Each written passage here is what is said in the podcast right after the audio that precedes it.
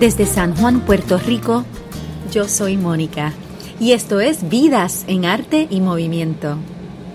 Este episodio es traído a ustedes gracias a The Traveling Mat, Massage and Bodywork, servicios de terapia de masajes y trabajo corporal a domicilio y oficinas, contribuyendo a tu bienestar y permitiéndote hacer las conexiones con tu ser interior.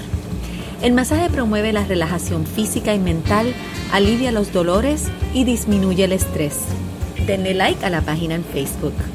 Hola y bienvenidos nuevamente. Para aportar a mi colección de personas y conversaciones pertinentes a la vida cotidiana, la vida artística y en movimiento, en Puerto Rico y otros lugares que pronto llegaré, Comparto una conversación slash entrevista de uno de los maestros que hemos tenido la oportunidad de conocer muchos de los padres y madres en el área metro y en Puerto Rico entero, actually. Durante esas búsquedas que hacemos para nuestros hijos con la intención de no solo entretenerlos en algo además de sus estudios, y también buscándole otras actividades que puedan fortalecer su condición física, pero que a la vez logre comunicar unos principios útiles para la vida entera.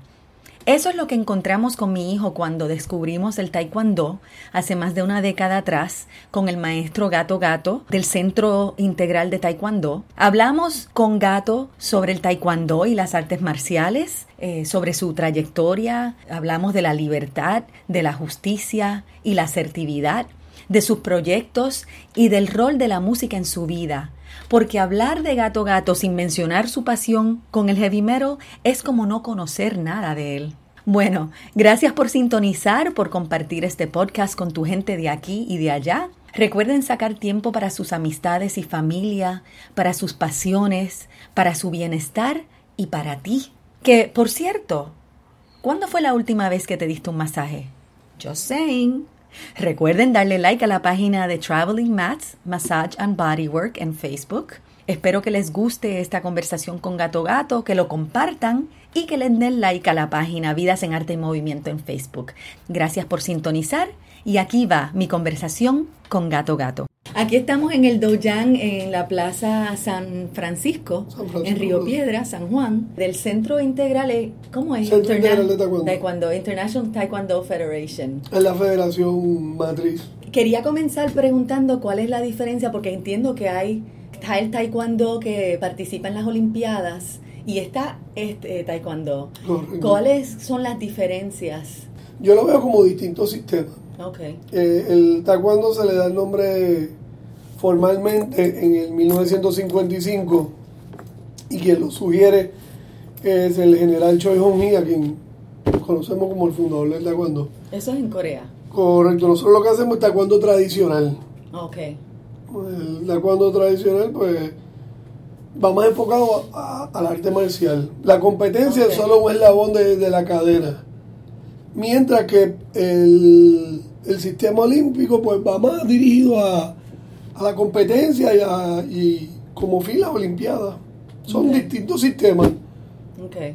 Lo, lo que conozco de Taekwondo a través de mi hijo que estuvo cogiendo clases contigo, yo diría que quizás una década on and off, De años, sí, ¿verdad? sí. Que llegó a ser eh, black Cinturón belt, negro. cinturón negro. Lo más, a mí me encanta la idea de Taekwondo primero porque me parece, aparte que es un arte y visualmente se puede apreciar como si fuera un baile, tiene la gracia de un baile, pero que también tiene la filosofía, de una filosofía de vida que, que ustedes mencionan cada vez que comienzan el- los talleres, ¿verdad? Cada vez que Ah, comienzan la clase, ¿cómo es que se llama esa parte cuando empiezan integridad?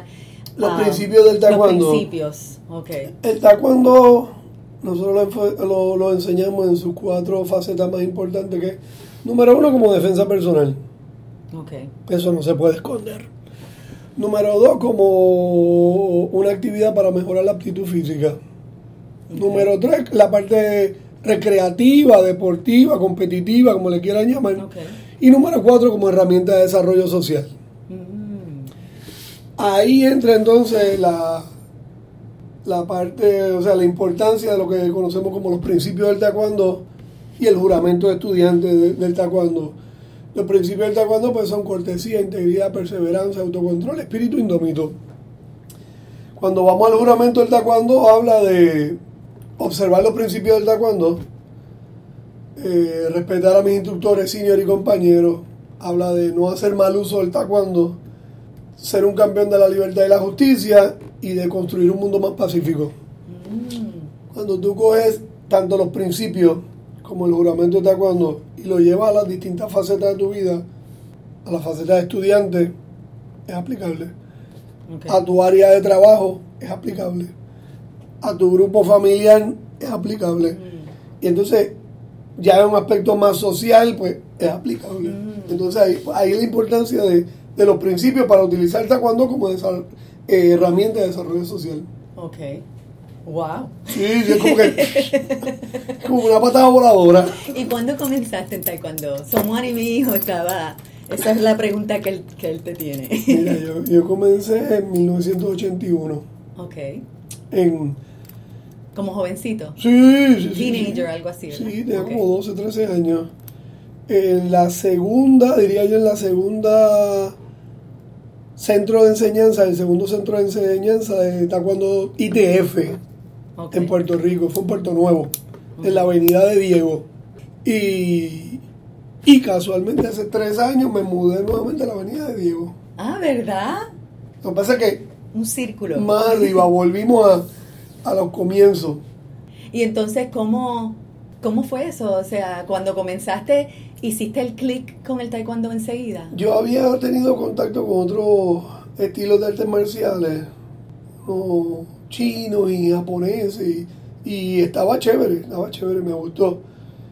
Pero al que me lleva mi papá fue por recomendación de, de un amigo de él, fue a, a la escuela que hay en Puerto Nuevo y, y fue amor a primera vista. De verdad. Sí, cuando yo vi eso, como que me dije, esto es lo Sí. que yo quiero hacer. Entonces, pues yo era un tipo lleno de energías Ajá. y que necesitaba un poquito de estructura y disciplina. Y mi papá aprovechó para... Wow. Pero antes de eso no habías practicado ningún No, deporte. no, nada. Ok. Sí, bueno, estaba jovencito. Sí, Ok. Y entonces llegaste a, a competir desde temprana edad. sí, sí, sí, sí, sí, desde pequeño. ¿Y cuánto, en qué momento llegaste a cinta negra? Yo llegué a cinturón negro con el A cinturón, señor Sixto Solano en el 1989, 88-89. Ok. Que ya era, te acabas comenzando a ser adulto. Sí, sí, Ok. estaba muchacho de... Pero entonces desde el momento que comenzaste, ¿sabías que querías seguir haciendo esto eh, con tu vida? O... No, no, no, no, no, no. O sea, fue algo que me, me, me, me impactó así, como que me ilusionó. Fue la fue un espacio en el que yo pude pues expresar y desarrollar otras cosas que, que en la escuela no había podido hacer. Yo me doy cuenta que, que me quiero dedicar a esto ya después de grande. Siempre fui asistente, instructor, siempre fui competidor y eso, pero ya como dedicarme a la enseñanza como tal y como modo de vida y eso, pues ya, ya estaba más grande. ¿En qué momento entonces comenzaste con, con el Dojang, ¿es que se llama? Ajá.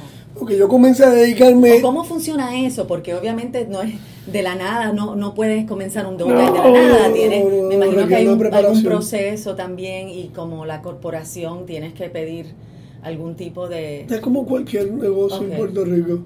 Obviamente pues, tiene que tener la, la autorización de la, la Federación Internacional en este caso, la certificación, pero es como cualquier tipo de, Ok. de negocio, hay que cum- cumplir los mismos requisitos más o menos.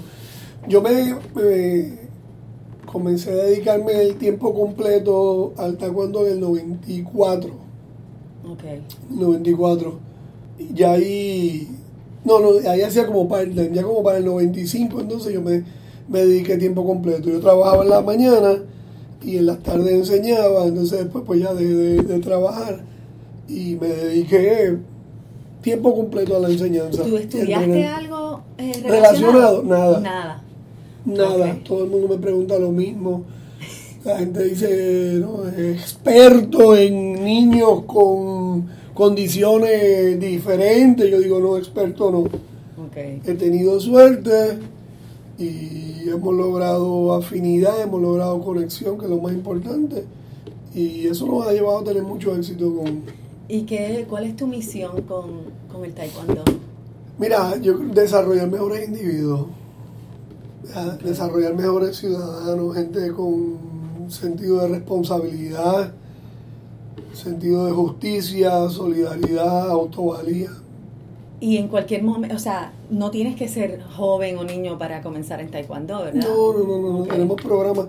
Yo tengo un programa que, que es un programa preescolar que comenzamos hace 24 años, que son los lo que después Ah, lleva el nombre de los. Taekwondo Kids, que niños de 3 a, a 6 años. Ahora este año lo vamos a, vamos a subdividir el grupo y lo vamos a, a llevar hasta 7 años. Oh, sí. Luego de eso tenemos el grupo de, de los niños que lo consideramos hasta los 12 años. De 13 años en adelante son adultos. Ok.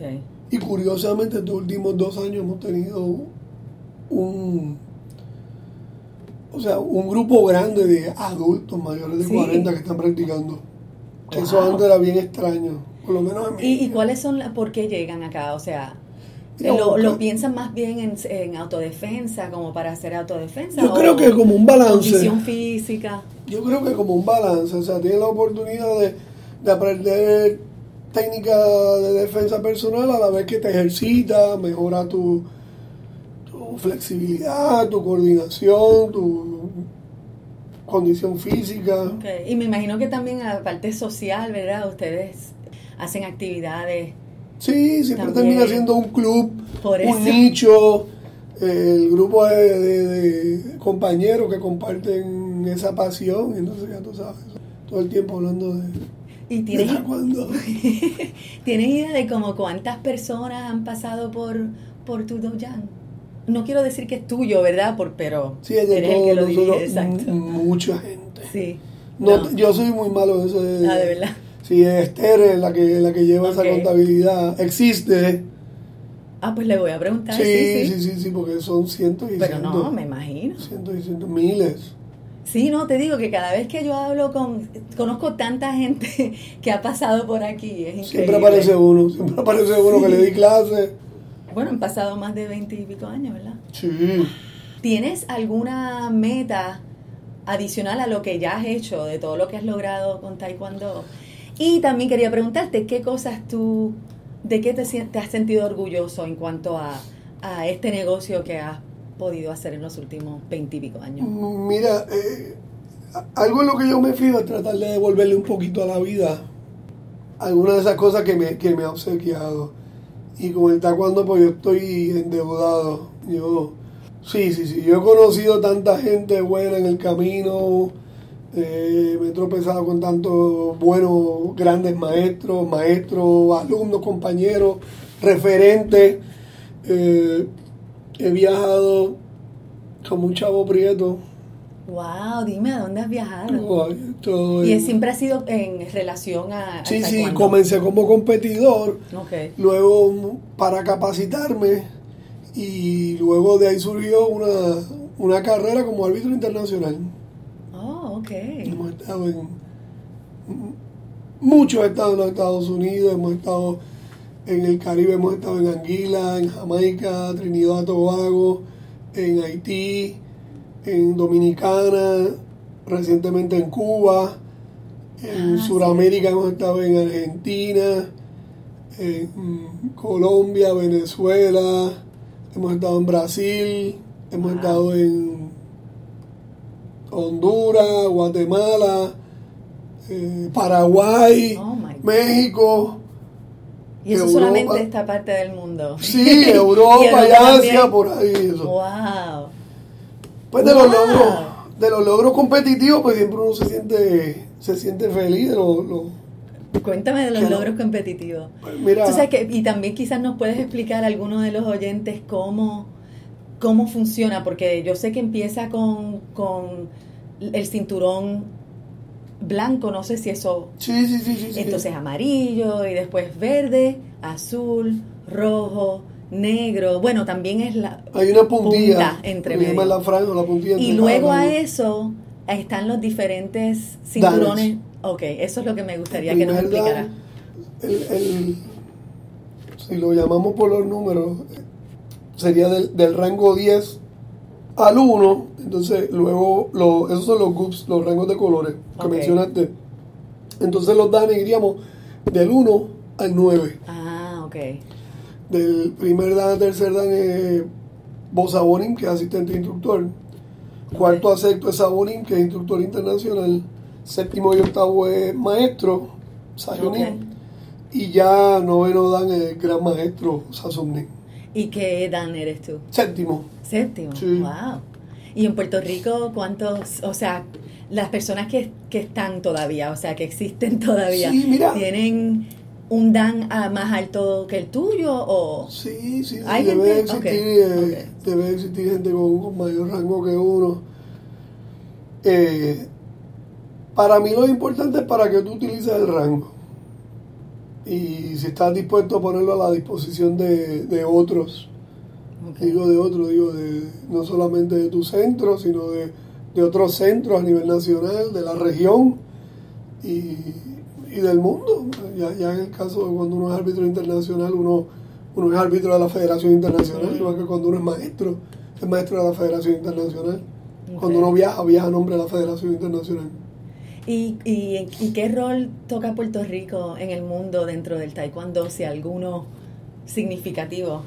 Mira, ahora mismo los muchachos lograron algo que por años yo estuve logrando y fue convertirse en campeones mundiales de formas por equipo, es uno de los eventos más difíciles porque está compuesto de un equipo de cinco personas que tienen que realizar la, la forma eh, de una manera particular, hay cambios de tiempo, hay coreografía y demás. Entonces es un evento sumamente competitivo. Y el año pasado le ganaron a los campeones mundiales que por años fue Polonia. Wow. Wow, el equipo de Puerto Rico. Sí, Y estos son los jóvenes que están, algunos de los jóvenes. sí, Michael Rivera, Ah, por eso, que eh, Jonathan. González, estuvo Gabriel Torres, estuvo Carlos Nieves, estuvo Edian Reyes y Steven Quiñón. Ah, sí, me acuerdo de ellos. equipazo. Qué bien. Ellos todavía están Sí, en sí, sí, están trabajando. Ahora tenemos, eso fue, se convirtieron campeones en la Copa Mundial de Taekwondo, que fue en Jamaica el 2014, Ok. y en el Campeonato del Mundo de Taekwondo, que fue en Italia el 2015. ¿verdad? Ah, ok. Wow. Y ahora vamos para Dublín, Inglaterra, este año, octubre. Oh, wow, qué bien. Yes. ¿Y qué te, o sea, qué te motiva a ti que sigue? Cada vez que te, o sea, llevo, llevo bien conociéndote más o menos en los últimos, qué sé yo, 12, 13 años, ¿verdad? Y, y siempre te veo con una chispa y despierto y, y una energía. ¿Hay algo que te motiva? ¿Tienes alguna rutina? Sí, bueno, obviamente la rutina sí, sí, la de práctica, Ok. la, la rutina de práctica, aunque ya uno no es competidor, pero ya tantos años en ese haciendo ese, ese tipo de actividad y, y en la preparación física y técnica, pero entonces después pues, uno tiene que enseñar y, y mientras uno pueda patear, pues uno le gusta verse bien. Entonces sí, eso es importante. Y entonces pues sí, tengo una, una rutina de entrenamiento. Yo creo que parte de los embelecos míos es lo que te decía, es devolver un poquito de lo que uno ha recibido. Y le dedico mucho tiempo a los proyectos, tengo muchos muchos proyectos. ¿Cómo que proyectos? ¿Tú dices proyectos relacionados al Sí, sí, Ok. taekwondo. Ahora mismo nosotros, el año pasado desarrollamos, el año antipasado, desarrollamos unos programas de capacitación para competidores con el entrenador nacional eh, Albert Camacho y, y, y, y John Rodríguez, Sabonín Camacho y Sabonín Rodríguez.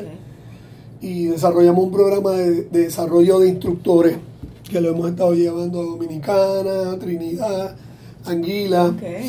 Y el último proyecto que llevo ya 10 años, pero ahora es que lo veo como, como que se va Se está cuajando ahora. cuando materializando el programa de, del desarrollo del taekwondo en el Caribe. Ok.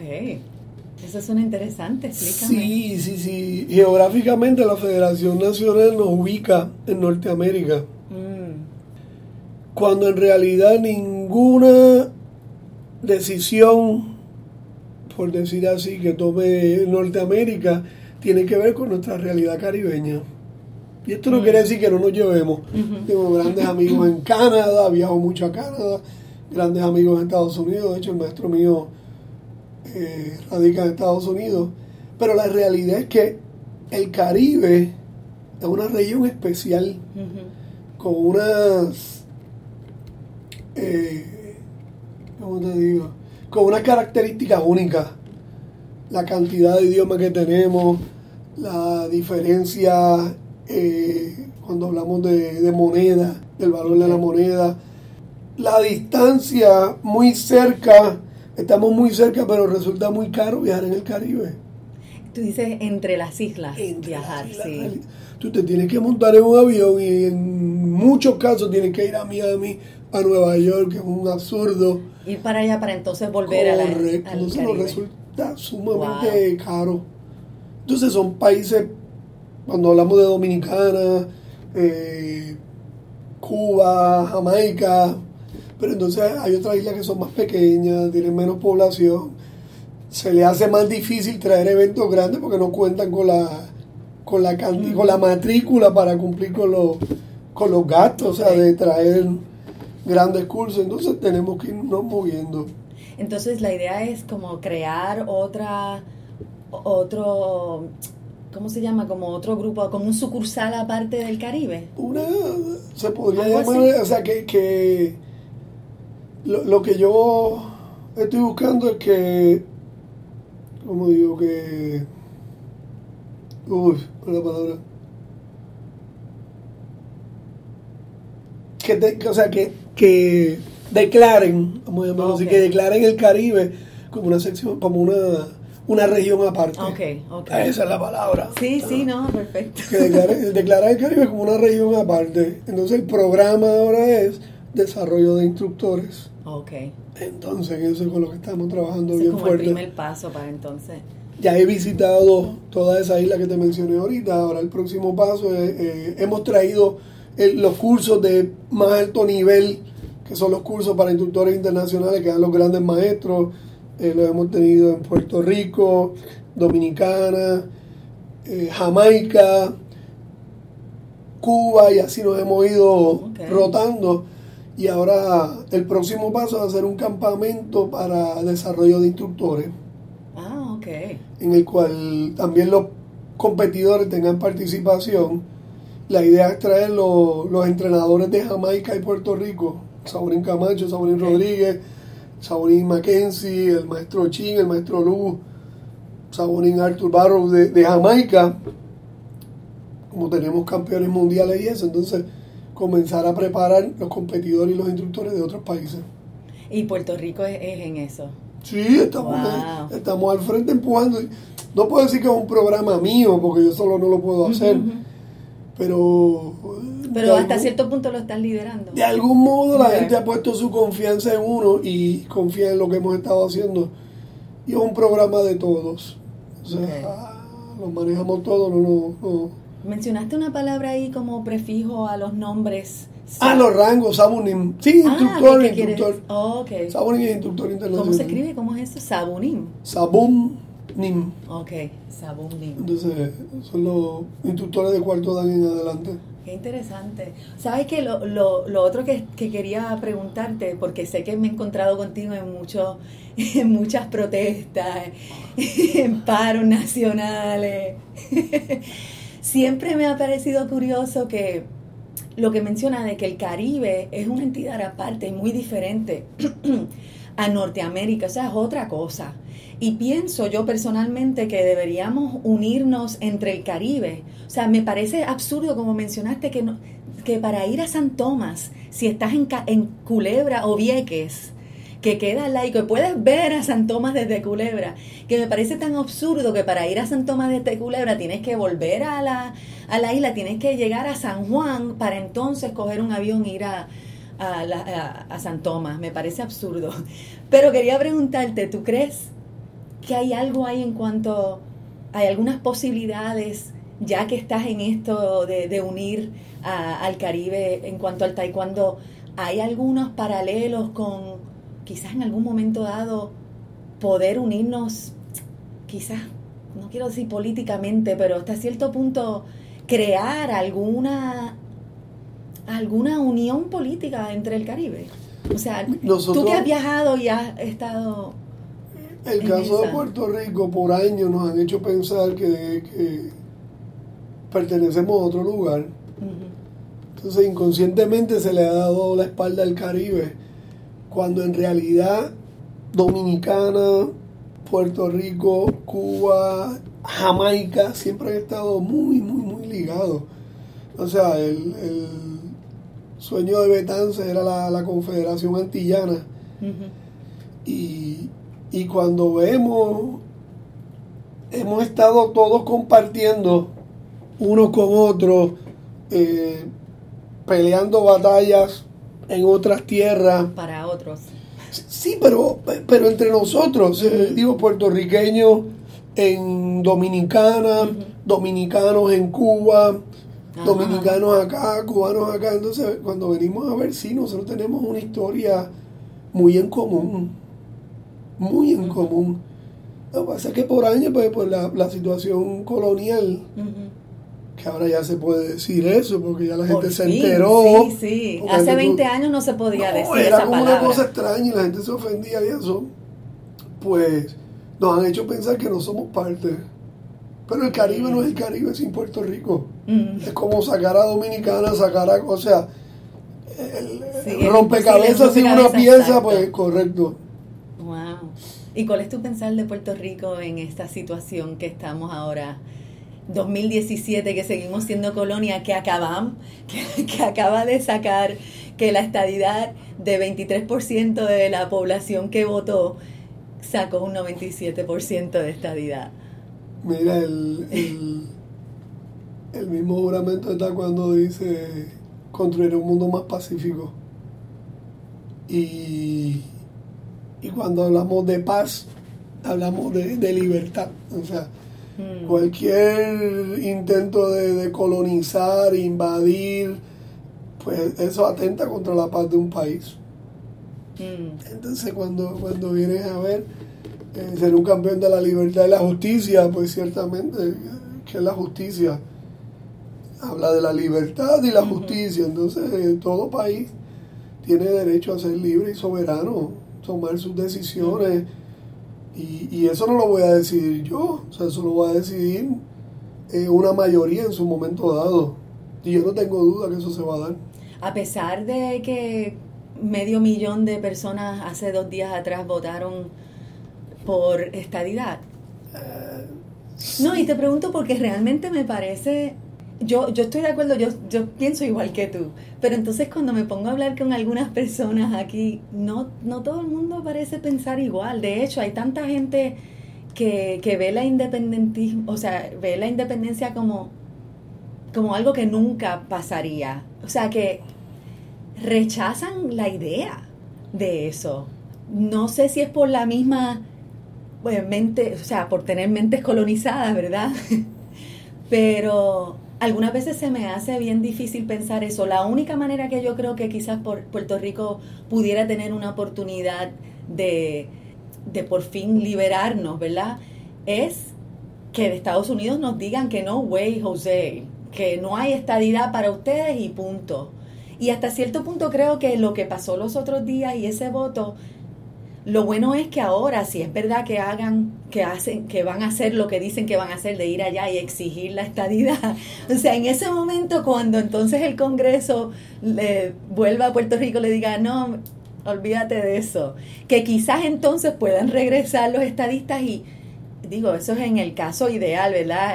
siendo optimista, que vuelvan y digan, espérate, you know, que, que, que se ajusten los pantalones y digan, espérate, que los Estados Unidos no nos, nos va a dar eh, la estadía que vamos a hacer ahora. ¿Cómo unimos al pueblo para entonces descolonizarnos de verdad? No sé, ¿cuáles son tus...? Mira, yo, yo, yo estoy consciente que posiblemente yo no lo vea. Mm, wow. Yo estoy consciente que posiblemente yo no lo vea este va para suceder, pero yo no tengo duda que va a suceder. Mm. Y para eso tiene que haber, tiene que haber un proceso de educación o sea, cuando algo que me resulta muy curioso es que celebremos la, independencia de otros países Y, Comenzando con el de Estados sí, Unidos. entonces eso es una cosa chula y, y nos sentimos nos sentimos felices y, y cantamos y sin embargo no, no concebimos la, celebrar la, la nuestra. Mm. Entonces eso, ay, yo creo que hay un problema de, de- de educación. O sea, como de prepararse, o sea, la, la- cuando un joven se quiere hacer adulto, el primer paso es independizarse, o sea, y, y yo no lo veo como algo, yo no lo veo como algo malo, yo lo veo como un proceso natural de todos los pueblos. A uno les toma más tiempo, a otros les toma menos. Ok. Unos lo, lo obtienen de una manera, otros de otra. Yo creo que en el caso de nosotros tiene mucho que ver con la, con la educación y con la seguridad que cada cual tenga en cada uno.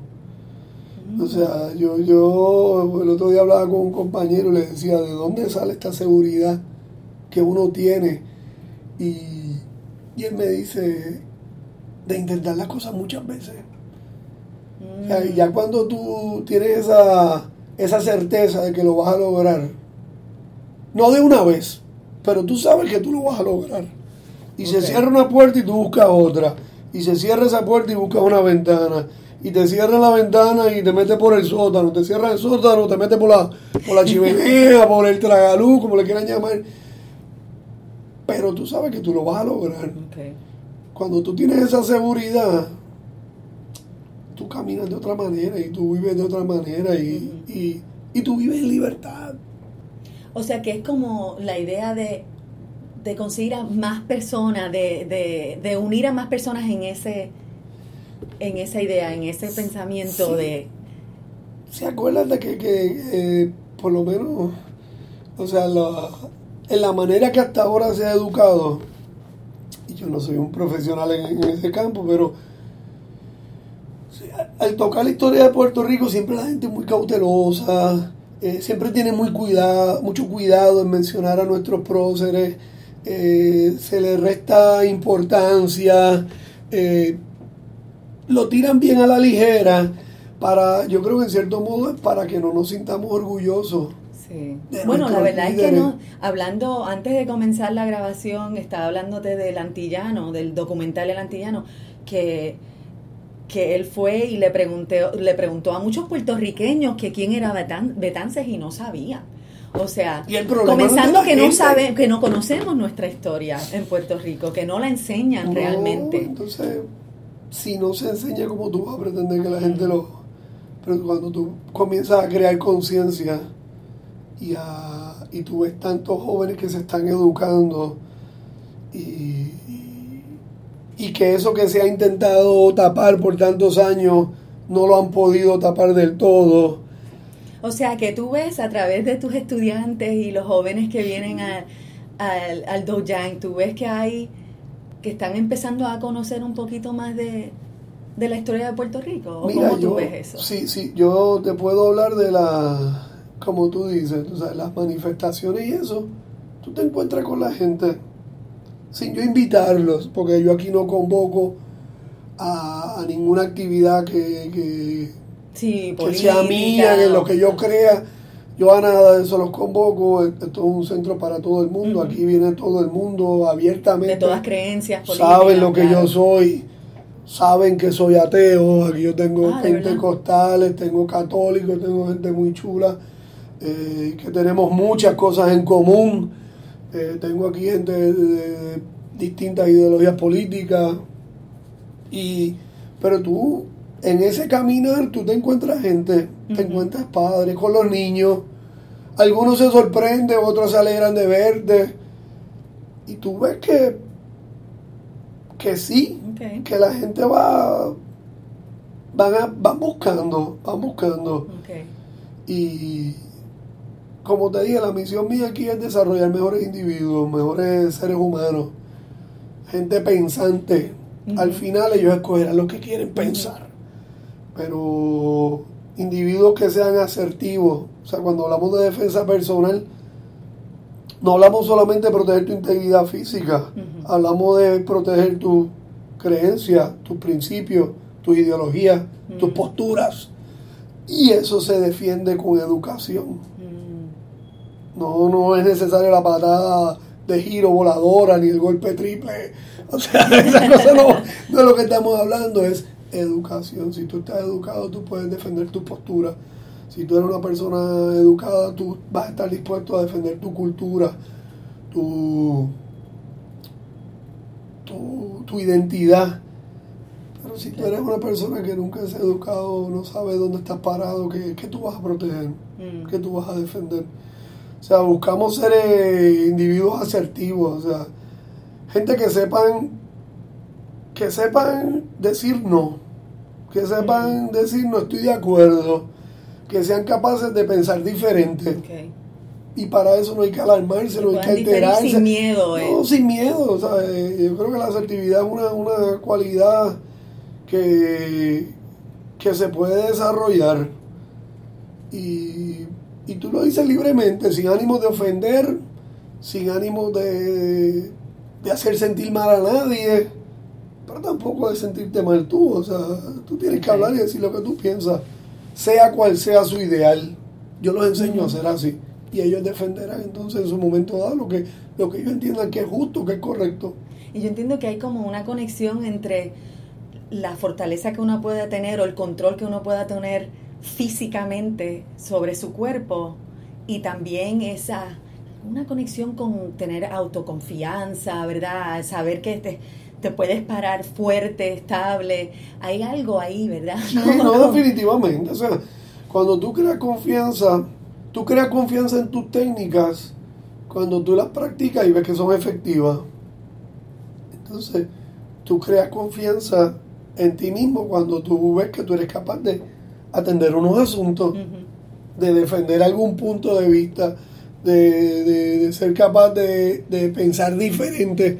Entonces, tú comienzas a desarrollar mayor confianza en ti mismo. O sea, esa, eh, en las artes marciales, la, la exposición en las clases, la exposición en la competencia, ese buscar siempre seguir adelante, no importa la adversidad, Mm. pues en cierto modo te da fortaleza, te da solidez mental y te da confianza.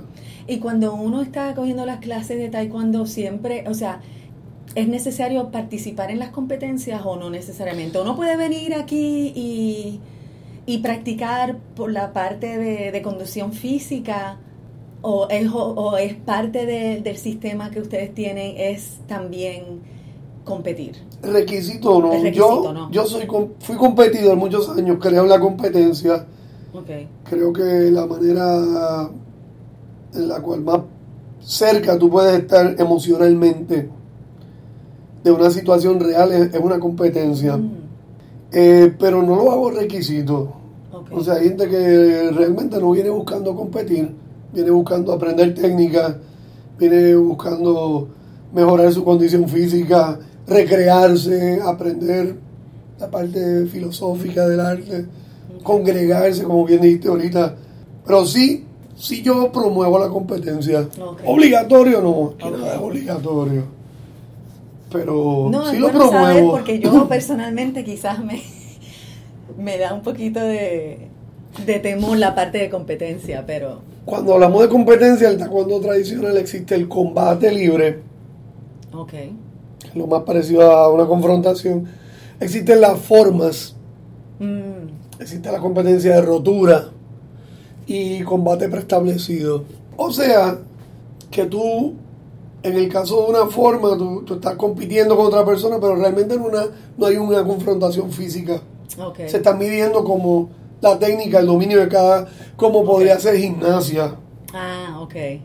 O sea, no deja de ser una competencia sumamente exigente, pero no tiene una confrontación con otro, no es boxeo, no es lucha, no es inclusive...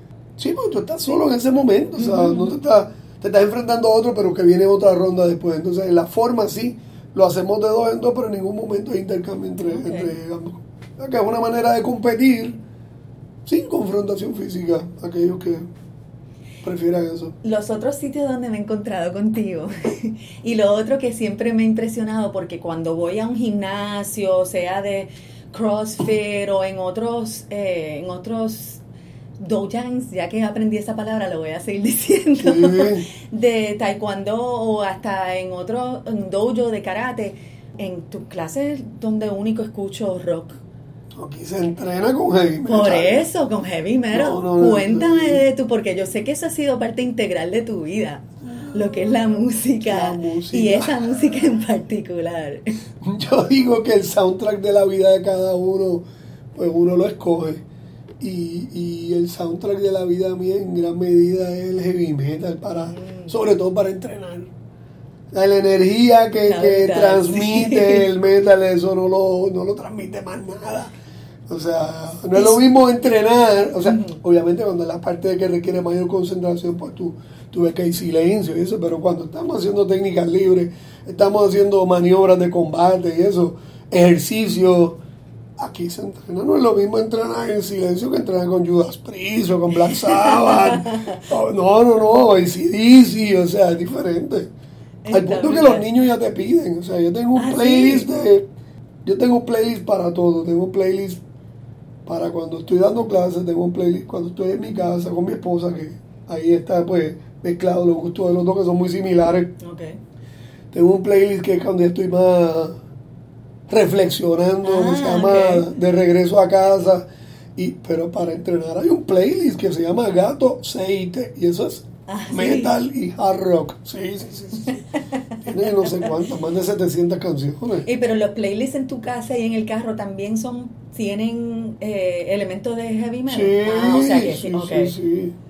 Wow. Si te pongo a o sea decir, que has sutilmente, porque yo sé que tam- no estás enseñando música ni No. apreciación de música, pero que pero le expones esa música a mucha gente que a lo mejor nunca hubiesen tenido la oportunidad de escuchar de otra manera, ¿verdad? Estamos salvando almas. Estás salvando. O sea, estamos salvando almas. Cuando un niño escucha eh, una película de Iron Man, recuerda que en un momento dado el heavy metal era algo como que oculto, como que de chicos malos y eso. Ahora las películas de Disney.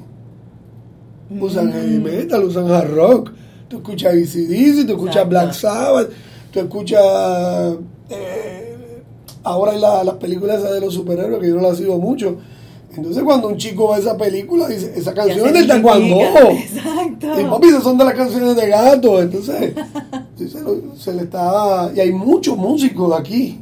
Así, Yo tengo muchos alumnos músicos que han salido músicos. de que han salido Que han músicos, salido músicos, que se han muchos. inspirado. Tengo maestros de música que han salido de aquí. Wow. Y dice, maestro, ese, esa música, usted siempre pone la, como que fue calando. Sí. Y, y me despertó otro otros intereses. Y tengo aquí maestros de música. ¿Y por qué, qué, qué es lo que te atrae de, de esa música? Yo no sé, desde muy pequeñito, desde muy pequeñito, desde de tercero, cuarto grado. eh, nosotros teníamos un grupo que, como todo el mundo empezó, empezamos a, a investigar, a explorar, a buscar esto, lo otro. Ya después en la adolescencia, pues tú tienes tu círculo social es más grande, entonces tú vas a los conciertos, tú tienes la revista, tú compras los discos, después empezaron los videos, que eso era otra cosa, otra manera de, pero siempre yo, en el caso mío, siempre me he mantenido en la, más o menos la misma línea y eso. Oigo mucho, mucho tipo de rock. Escucho salsa, escucho trova, escucho... Pero Ajá. Heavy metal para entrenar, no me diga otra cosa. O sea, tiene ¿Tienes, que... ¿Tienes alguna banda favorita? Sabbath, Black Sabbath. ¿Ah, sí? Ok. Sí, decirte una. Te digo Black Sabbath, digo Iron Maiden, digo ACDC, eh, soy muy seguidor de, ah, de Judas, eh, Saxon. Ah, ok. eh, decirte, también me gusta Rush. ah, O sea, Rush. cuando hablamos, inclusive, o sea, mi, mi playlist, vamos a decirlo ahora, no solamente heavy metal, eh, hay variado. música que transmita energía. Ok. Que tú veas que el muchacho está en la fila y no se puede estar quieto. Mm, ok. Que tú veas a un niño de tres años moviendo la cabeza. tú dices, le gusta. Sí, o sea, tú dices, hay un efecto, hay un efecto, o sea, que, que te pidan música. Mm, Yo le pregunto a los chiquitines, Wow. ¿con música o sin música? ¡Con música! ¡Pam! Entonces ahí le voy poniendo poco a poco. Y ya empiezan a, a saber la diferencia entre Black Sabbath y ACDC, o no, no tanto ese nivel. Yo no he entrado a ese nivel, pero hay chicos que vienen y me preguntan y apuntan. Ah, ok. Entonces bajan las canciones. Ya cuando son más grandes, a veces me, maestro, se me acercan, ¿qué es eso que está sonando? Entonces le digo, hijo mío, eso es Frank Marino, por ejemplo. Y entonces van buscando. ¿Y siempre has tenido el pelo largo? Siempre me han mandado a recortar. Desde muy chiquito. Sí, siempre me han mandado a recortar. De verdad. Sí, sí, Pero sí. no te lo he cortado. Ah, bueno, en un momento dado no habría no había opciones. Pero ya, ya yo cuando abandoné la escuela, pues, soy desertor escolar, ¿Ah, declarado, sí, declarado. ¿Y cuándo fue eso? Eso fue, yo estaba como en, como en décimo, algo así. Si ¿De mal no verdad? recuerdo, sí. Oh, wow. ¿Y eso? Pues no encontraba mi espacio. Mm. No encontraba mi espacio. Y me dediqué a no algo de lo que estoy orgulloso. Ok. Pero no es algo que escondo tampoco. Lo veo como algo normal. Me, me eduqué de otra forma. Ok. Eh, ya después, más adelante, cogí un cuarto, un examen de. eso de cuarto. GD, eso. De cuarto. De cuarto. Como graduación de escuela superior. Cuarto ¿De año, iba a decir Ah, cuarto año. cuarto, cuarto año. Entonces. Y después. Sí, cogí college, entré tuve un tiempo en la universidad y eso. Pero no me dediqué a eso. Me dediqué a artes marciales. Me, me capacito mucho en este campo. Yo diría que este año, lo que, lo que va de año, yo como te dije, ya yo he viajado a Guatemala, Nueva York, En este, o sea, en los este últimos año, seis meses. 2017. He ido a Guatemala, Nueva York, estuve en Honduras, estuve en Anguila, no, en Cuba, y voy ahora a Anguila. Wow. Algunos cursos fue para capacitarme, otros fue para capacitar instructores y, y alumnos. Y eso es lo que va de año, o sea... Wow. Eh, sí, me preparo mucho en la, la parte técnica, tengo muy buena relación con los grandes maestros, con los maestros. Ok. Y, y tengo gente que, que le gusta compartir esas cosas, que escuchan a uno, siguen a uno. Aquí a nivel nacional tenemos unos 20 centros de enseñanza. 20. Sí, Ok.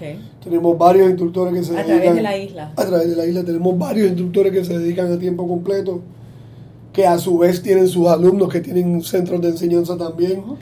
O sea, que hemos hecho, hemos hecho un movimiento bonito. Lo que el- comenzamos como un grupo de, de amigos, practicantes, pues se convirtió en, en algo grande, que, que hemos capacitado gente, hemos influenciado gente, hemos motivado gente, inspirado gente, que han logrado te- tener también su, su centro de enseñanza. Y hemos convertido esta pasión la hemos compartido. No, no deja de ser una pasión. Yo digo que cuando a ti cuando se muere ese ese artista marcial ese competidor ese practicante ese muchacho pues se murió todo. Tiene que seguir siempre está latente. Mm. yo digo los muchachos, los muchachos tenemos 50, 50 y pico años, eh, y nos reunimos los muchachos y practicamos y, y con la misma fiebre, o sea, damos cuatro patadas y la, cambia, la cara te cambia. Wow. Y Y tú ves entonces que ha sido una trayectoria bastante chévere. sí, no, no me Sí. quedo, ¿verdad? Cuando me ha dado un montón de cosas y, Y lo bueno es que al verte, o sea, te, tú eres genuino, tú no estás pretendiendo, eh, ¿cómo se llama? Cumplir con, ¿sabes? Con algunas expectativas de la sociedad, no te cortas el pelo, exacto, estereotipo. A- ahora ¿Tienes cuántos, cool. cuántos tatuajes tienes? Eh, tengo ¿Unos cuantos? seis, seis visibles. Ay, Eh, no, no, no, no, tengo seis o siete debo tener a la espalda también. Eh, en un momento dado, pues, eso era como, como una, un estigma, te miraban extraño. Cuando yo comencé, hay una historia muy, muy graciosa con mi secretaria, la segunda persona que más me ha soportado en mi vida. Lleva, lleva veintipico años conmigo, no sé cómo lo hace. Esther. Mi mamá que no tenía más remedio, mi esposa y Esther. Cuando yo llego a, a este centro de enseñanza, que me dice, pues mire, vaya a dar clase a tal sitio, pues me reporto, se Estamos hablando del 94, se reporta este tipo barbudo, tatuado, pelo largo. ¿Ya tenías tatuajes? Sí, sí, sí, sí. En patineta. Ah, de verdad. Y le dice a la secretaria, sí, eh, yo soy el nuevo instructor. Todo el mundo se quedó. Pero yo creo que la gente eh, en cierto modo valora que uno sea, que uno sea genuino, que uno no esté escondiendo cosas, que uno no esté pretendiendo cosas y, y, y que uno tenga muy claro que somos diferentes. Pero al final del día son más las cosas que nos unen que las que nos separan. ¿Tienes algún refrán o una frase que, que vive contigo? Mira, yo creo que la palabra genuino es, una palabra que, siempre va a salir. Lo soy con mi, con mi familia, lo soy con mi, mi esposa, que ha sido mi compañera veintipico de años, con mis hijas, con mi nieta, con mi sobrina, con mis padres. A veces no le gustó, pero sí, sí fui muy genuino. Eh, y soy un tipo feliz, hago lo que me gusta, me pude dedicar a esto y hacerle esto un modo de vida. Tengo una esposa muy, muy luchadora, no hace nada de artes marciales, una mujer muy independiente, no, muy académica, muy estudiosa. Es una profesional, tengo, tengo tres hijas ya de 29, 28 y wow. 22 años. Tengo una sobrina de 21, tengo una nieta de 3 años y medio. Vivo rodeado de belleza y feliz, feliz de la vida, haciendo lo que me gusta. Qué bien. Buscando ponerle energía a las cosas que puedo cambiar. Buscando dedicarle tiempo a las cosas que disfruto. Buscando poder ser yo y, como te dije, devolverle a la vida algo. La vida te ha puesto un montón de gente linda, un montón de oportunidades unas que llegan a destiempo, otras que llegan a tiempo, otras que tú no te merecías y te llegaron y las agarraste. Y en cierto modo tú tienes que devolverle eso a la vida. O sea, poder tocar a otro, poder inspirar, motivar, guiar a otro. Y de eso se trata mi vida. Gracias, gato. Gracias a ti. Cortesía, integridad, perseverancia, autocontrol y espíritu indomable. Wow. Words and actions to live by. That's right. Hablo spanglish porque sí, y para mantenerlos despiertos. La ñapita musical en esta ocasión es de un amigo músico que ya hemos tenido el placer de escuchar en la ñapita del episodio 4, Ramón Ortiz. Con mucho gusto les comparto Cruising Time, una de las favoritas de Gato Gato, y pendientes a los próximos episodios que estaremos conversando con Ramón Ortiz aquí mismo, en Vidas, en Arte y Movimiento. Disfruten de la música y que sigan bien. Chao.